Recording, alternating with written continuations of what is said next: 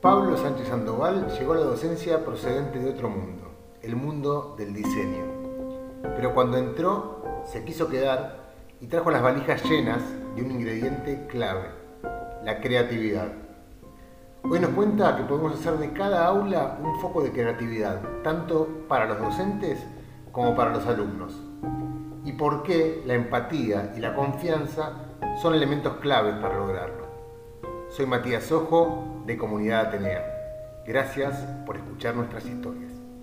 Somos Comunidad Atenea, una comunidad de docentes de toda Latinoamérica. Sabemos que los maestros transforman vidas y que cada maestro tiene su historia. Esto es Historias de Aprendizaje, un podcast donde la educación no se dice, se vive.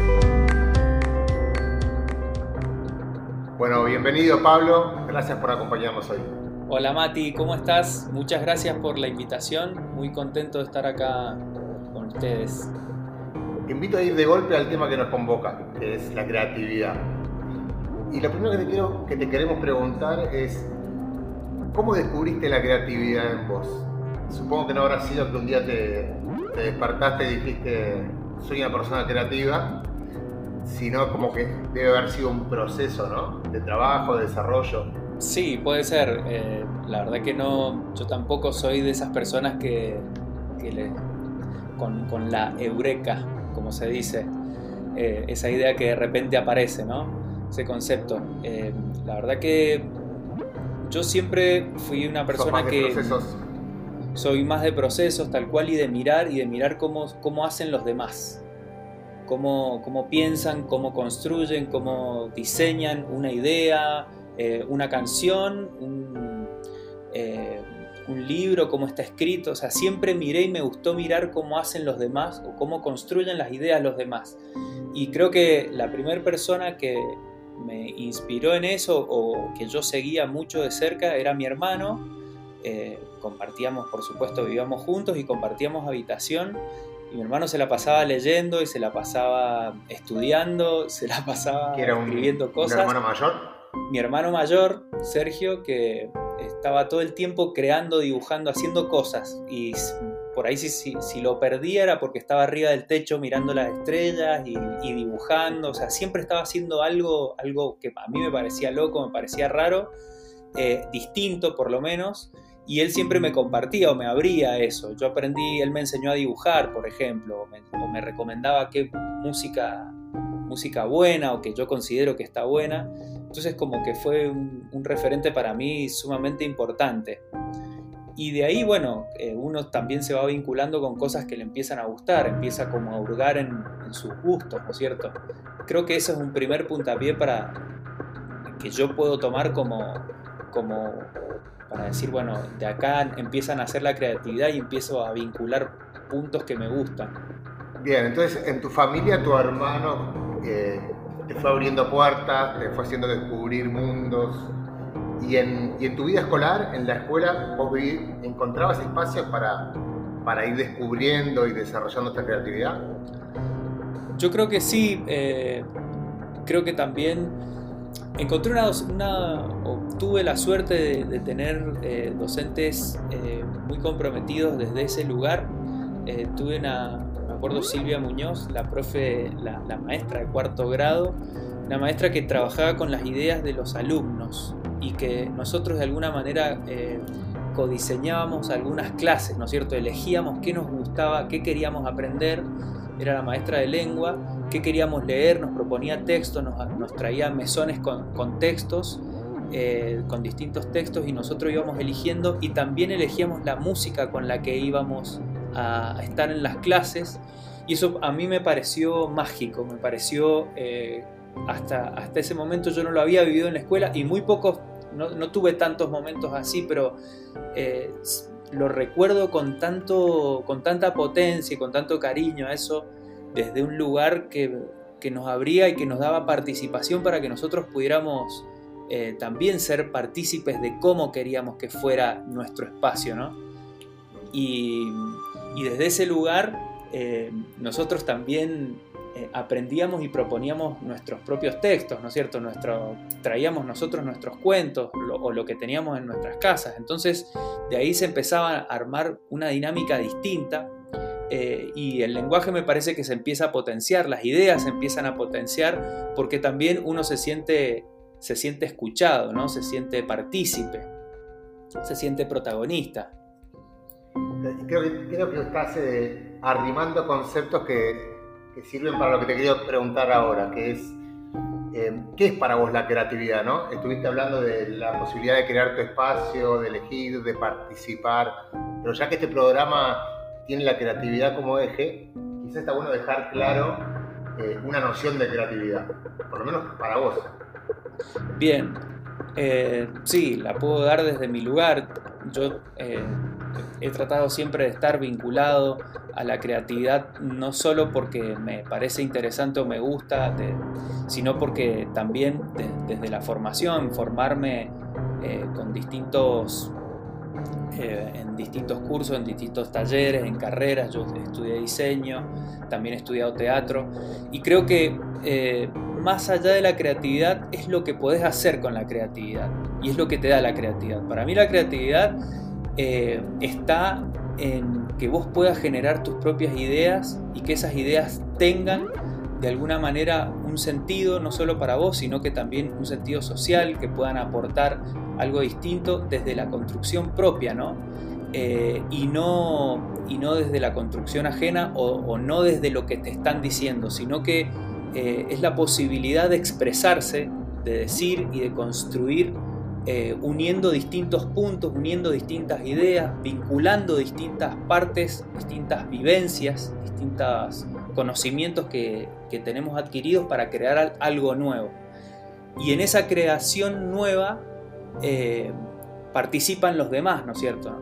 Eh, primero yo puedo tener una idea propia y en el momento que la comparto y estoy en un espacio para compartir, esa idea empieza a tomar otras formas y esa, esa forma empieza, si tiene sentido y sirve para lo que estamos haciendo, para lo que necesitamos, eh, bueno.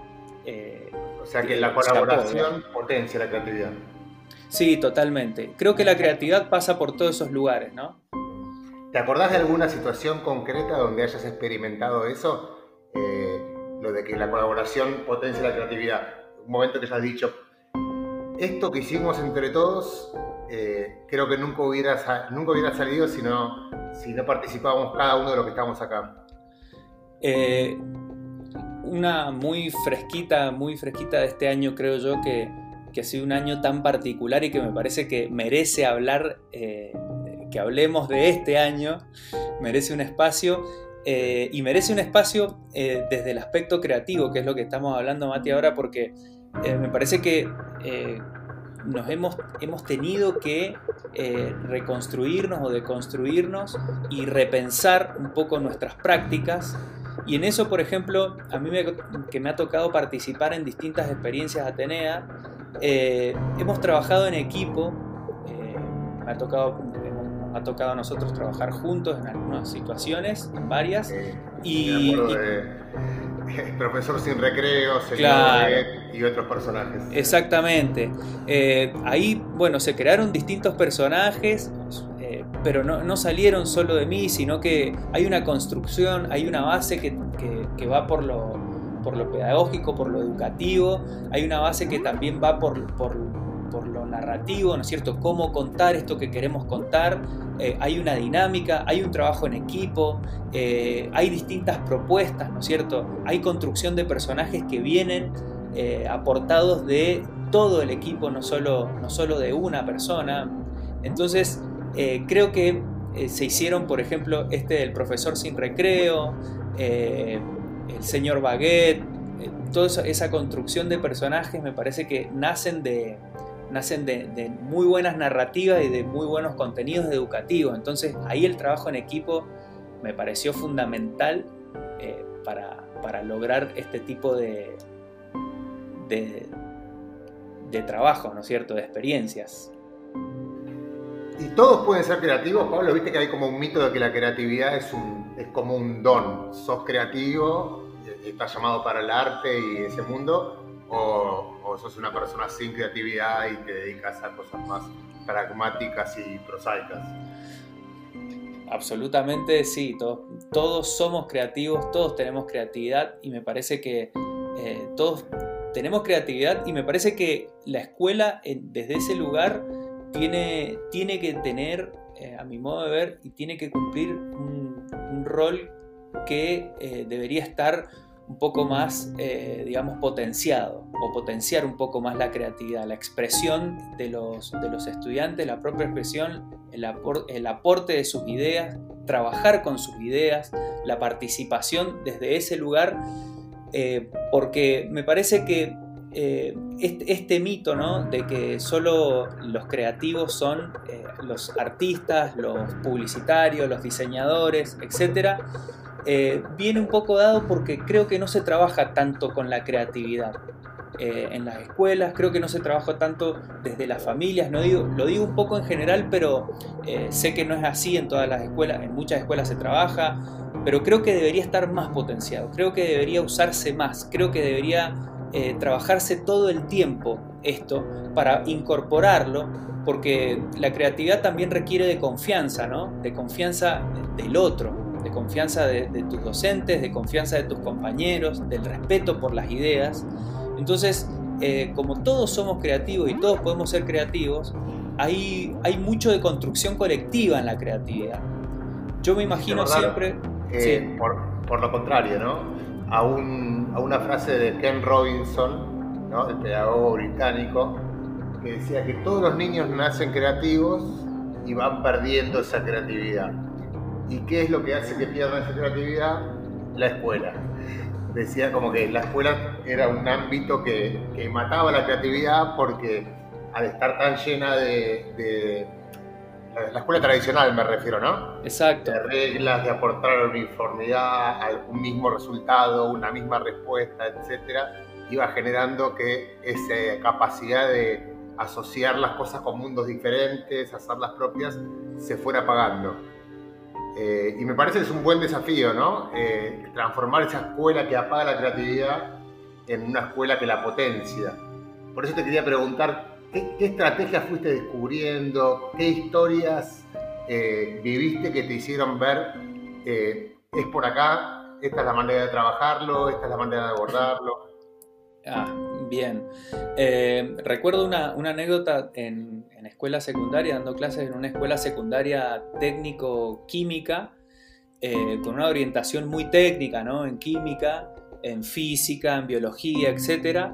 Eh, y la primera vez que se incorporaban la, la, materia TICS, eh, me tocó a mí, se incorporó varios meses después de que arrancara el año, entonces yo entré en un llamado, entré a dar clases y como, como la materia estaba, digamos, virgen, si se quiere, eh, los chicos, era en la siesta, los chicos estaban acostumbrados a tener hora libre o a tener alguna otra cosa un poco más, más relajada, si se quiere. Yo entré a dar clases en, esa, eh, en, esas condiciones y al principio me costó un montón eh, encontrarme con ellos porque no querían, pues se resistían. Y armé un proyecto, lo presenté en la escuela y armé un proyecto de escribir y filmar cortos ¿no es cierto?, con los chicos, con las ideas propias de los chicos. Entonces eh, me puse a investigar, armé, armé esa planificación, me puse a buscar mucho material en internet, encontré buen material y eh, con lo primero que me encontré fue un poco con esta con esto de, profe, yo no soy creativo, profe, yo no sé eh, cuál yo no tengo ideas, profe, yo no voy a participar porque por muchas cosas, pero básicamente era porque ellos no eran creativos, ellos no tenían ideas propias. Entonces empecé a armar como una línea. Eso, que yo también como docente viví cosas eh, similares, pero también tiene que ver con que los alumnos no están acostumbrados a que Exactamente. aparezca, eh, a que los hagas trabajar creativamente en el aula. A veces alumnos me han dicho, pero tomarnos una prueba normal, no me hagas escribir una poesía o, un cuento, una historieta, etc. Claro, eh, estaban totalmente incómodos y negados.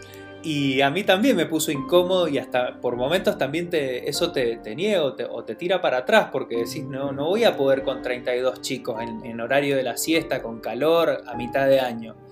Bueno, ahí está el tema de la confianza, ¿no? Exactamente. El, ambiente que uno que tiene que generar para que estas cosas ocurran. Exactamente. Lo que hice ahí, brevemente, lo que les planteé fue que eh, buscaran alguna anécdota. Entonces empezamos a buscar anécdotas, les empecé a preguntar a ellos, así como, eh, digamos, en grupos, nos organizamos en equipos y les empecé a preguntar a ellos anécdotas que, tuvieran, anécdotas graciosas, eh, anécdotas que le resultaran cómicas sobre redes sociales, sobre cosas que le pasaban en su barrio, etc. Y empecé a tomar nota y les pedí que después las dibujaran. Y yo primero dibujé una anécdota mía en viñetas, hecha con palitos, mal dibujada porque la verdad que no soy, eh, creo que cuando era chico era, dibujaba bien, ahora ya de grande como perdí un poquito el, puño, digamos, no, no, lo tengo tan entrenado. Pero modelaste haciendo primero lo que, lo que Claro, modelé un poco cómo, venía, hasta, hasta el cómo presentarlo, o sea, que yo no les pedía que dibujaran tanto eh, o tan bien, pero sí que dibujaran y que expresaran esas anécdotas. Y sin querer los chicos empezaron a guionar eh, o empezaron a escribir como historietas en viñetas y eso nos sirvió como guion para empezar a escribir estos cortos y para empezar a introducir distintos conceptos como, bueno, cómo se escribe un guion, ¿no es cierto? Las partes técnicas, toda la parte de escritura, toda la parte del diseño, los roles, ¿no es cierto? Pero me encontré en eso, en todo eso, me encontré con chicos que dibujaban impresionante que ni ellos se habían dado cuenta, dibujaban muy bien, con un nivel de detalle espectacular que no se puede creer, o con chicos que relatan muy, o que saben muy, eh, que tienen, eh, que traen esto de contar historias, lo, saben hacer y lo hacen muy bien, chicos que entendían muy bien el uso de la tecnología y como no manipulaban tanta tecnología, no lo conocían, entonces se, se coparon mucho desde ahí, entonces empezamos a encontrar distintos roles, distintos gustos, eh, y empezaron a trabajar esas capacidades, ¿no? Las empezamos a explotar y un mes y medio después estábamos eh, trabajando ya muy metidos en guiones pulidos, eh, filmando, pidiendo permiso en hospitales, en distintos lugares para filmar, para armar escenas, ellos actuaban, dirigían, editaban. Eh, así que esa fue una muy linda experiencia que arrancó desde, profe, yo no soy creativo, yo no tengo ideas, yo nada, y cuando quisieron acordar, me acuerdo que hicimos una especie de trabajo de metacognición al final, eh, cuando quisieron acordar estaban todos muy metidos en, lo de ellos y ellos mismos habían pulido mucho y habían recordado y habían logrado ordenar sus propias ideas porque eran sus, sus vivencias, ¿no? Y le habían compartido a sus compañeros esas vivencias. Fue, una linda experiencia. Sí, me imagino.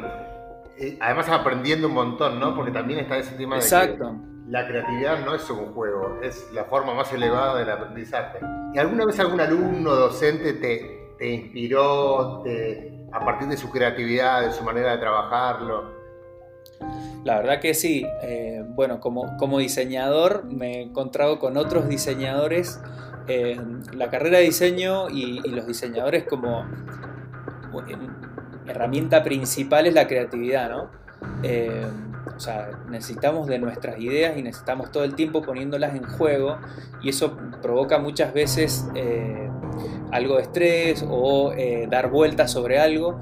Y en, ese, en ese ámbito me encontré con profes, con colegas y también profesores que planteaban eh, cosas muy, muy interesantes al momento de, enseñar, al momento de elaborar proyectos. Y siempre me quedé con esa idea, ¿no es cierto?, de estos profes diseñadores, publicistas, eh, que trabajan en educación y que llevan muchas ideas, algunas muchas veces desarmadas o, con no mucho, mucho sentido por ahí tanto pedagógico, porque no entienden bien esa parte. Eh, pero, pero muy bien. Y después cuando, eh, por ejemplo, cuando me tocó eh, estar en los programas de liderazgo e innovación de la Fundación Barqui, me encontré con docentes que son docentes, que tienen formación docente, que no se animan tanto a lo creativo, o sea, te la cuento del otro lado, ¿no? Los que vienen de la creatividad o los que trabajan mucho con la creatividad y los que vienen desde, eh, desde lo educativo, desde lo pedagógico, y que muchas veces les cuesta abrirse a las ideas propias, abrirle el juego a las, a, las ideas de los estudiantes y trabajar con eso. por miedo a que eso se, desborde o se vaya para otro lado o se vaya de tema, etcétera, muchas veces. Eh, y me encontré con profes como por ejemplo Sandra Agüero, eh, de La Valle, de una escuela albergue, que trabaja con sus estudiantes eh, en distintos proyectos. Es una escuela albergue que está en el desierto lavallino de Mendoza, al norte de Mendoza, en donde los chicos están internados imagínate un año como este en donde los chicos no han podido ir a la escuela y viven en, están en sus casas, eh, en, distintos, digamos, en distintos lugares alejados de esa escuela, y ella eh, reprogramando y reinventando la forma de conectarse con esos chicos que no tienen conectividad o que la conectividad la tienen a 10 kilómetros. Entonces, ella trabajando con distintos proyectos y acercándoles materiales, eh, los chicos empezaron a crear digamos, por ejemplo, hay uno de sus estudiantes que eh, les, propuso escribir una serie de textos y esos textos los llevaban, algunos de los estudiantes los llevaban a eh, los, llevaban a formato canción y los rapeaban. Uno de los, de los estudiantes se hizo famoso porque empezó a rapear, porque le gusta rapear eh, de textos propios y, habla sobre, sobre esto de, la cuarentena y, y de coronavirus y de la situación educativa.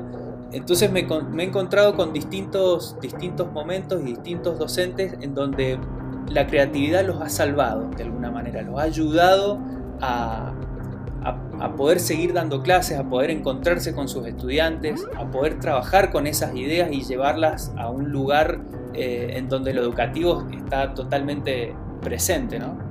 Es interesante, algo.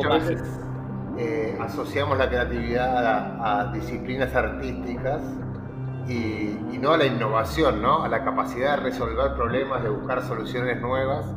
Este ejemplo que contás, la, docente fue muy creativa, no porque ella produjo un, un rap o una canción, sino porque encontró una forma nueva de llegar a sus alumnos. Exactamente, encontré una forma, pero y ahí también está la, creatividad, ¿no? Es decir, bueno, la creatividad no solo para el arte, como decía, o no solo es para trabajar con diseño, sino que la creatividad es para vivir, es para resolver problemas, es para volver a mirar tu contexto y ver de qué manera te, te, conectás con ese contexto, con los demás y, y, y empezás de nuevo, empezás a hacer algo distinto para, para mejorarlo, para mejorar tu calidad de vida, para mejorar la calidad educativa de esos chicos. Y eso también lo, aprenden los chicos, eso también lo, lo, absorben los chicos. Por eso me parece una herramienta transversal y fundamental ah, para la educación, ¿no? Pablo, si tuvieras, acá a veces preguntamos o imaginamos que tenemos una máquina del tiempo y que te damos la posibilidad de viajar al pasado y encontrarte con ese Pablo que va a ingresar por primera vez a un aula. Eh, supongo que con ciertos nervios, eh, viene del mundo del diseño y está por empezar a enseñar. ¿Qué consejos les darías a ese Pablo? El Pablo del 2020 a ese Pablo del pasado.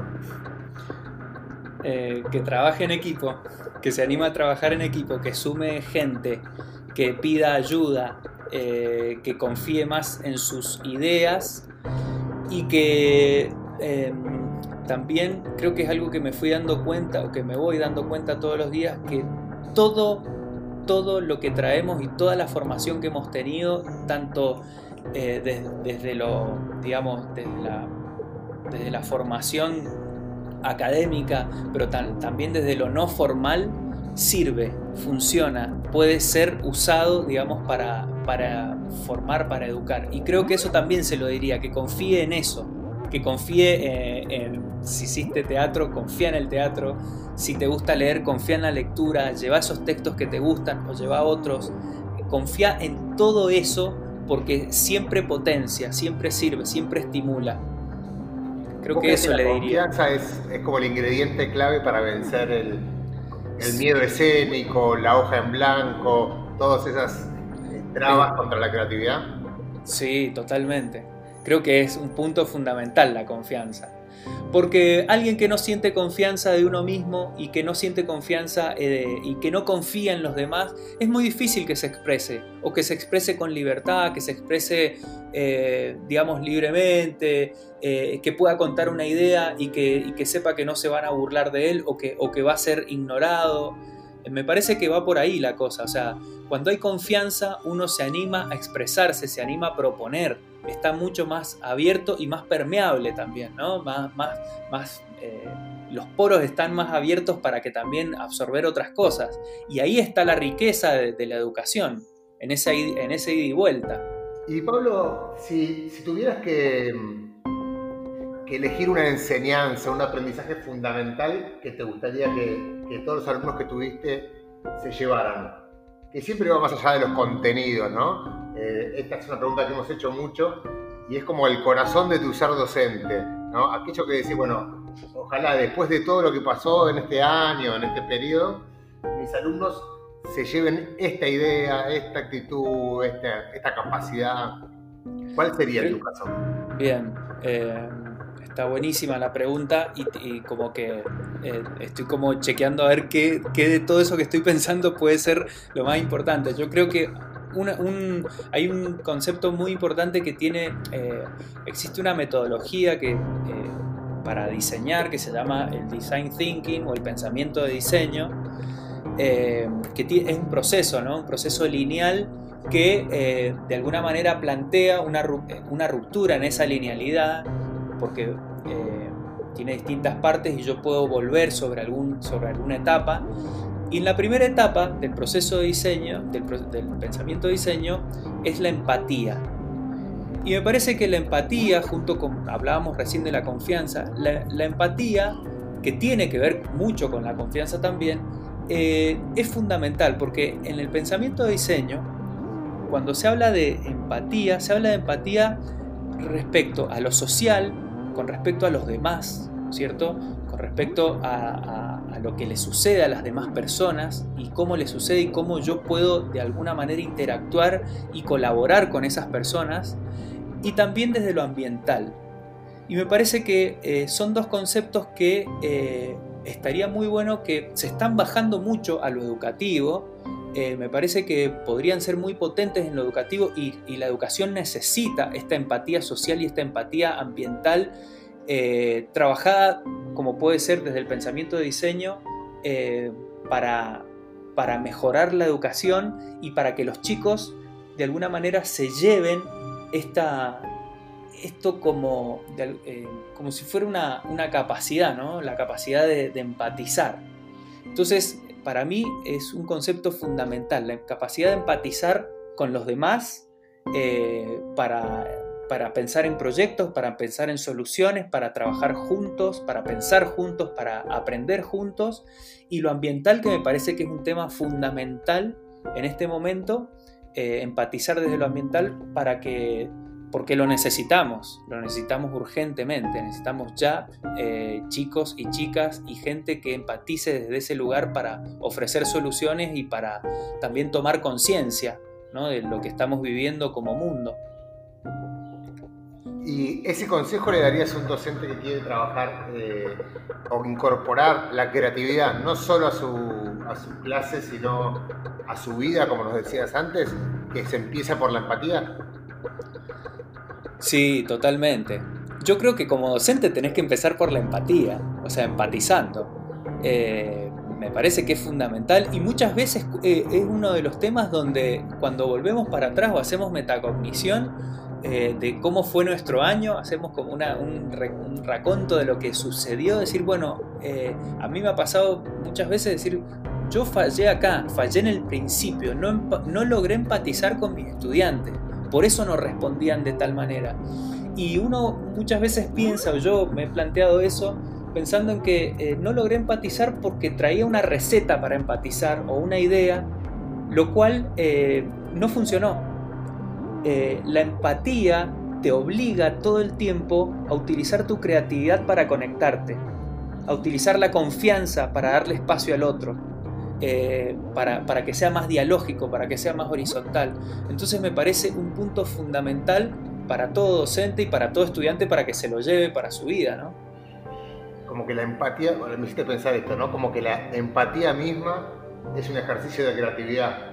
Porque para ponerte en el lugar de otro tenés que empezar a, a imaginar y a proyectar. Exacto. Pablo, muchas gracias por acompañarnos acá en Historias de Aprendizaje. Esperamos que sea el primero de muchos encuentros. Bueno, Mati, un placer estar charlando acá con vos y con toda la comunidad Tenea. Eh, la verdad que me encantó la charla y me, encanta, me encantan estos temas, así que para mí fue disfrutar y charlar con vos, que siempre está buenísimo, así que muchas gracias.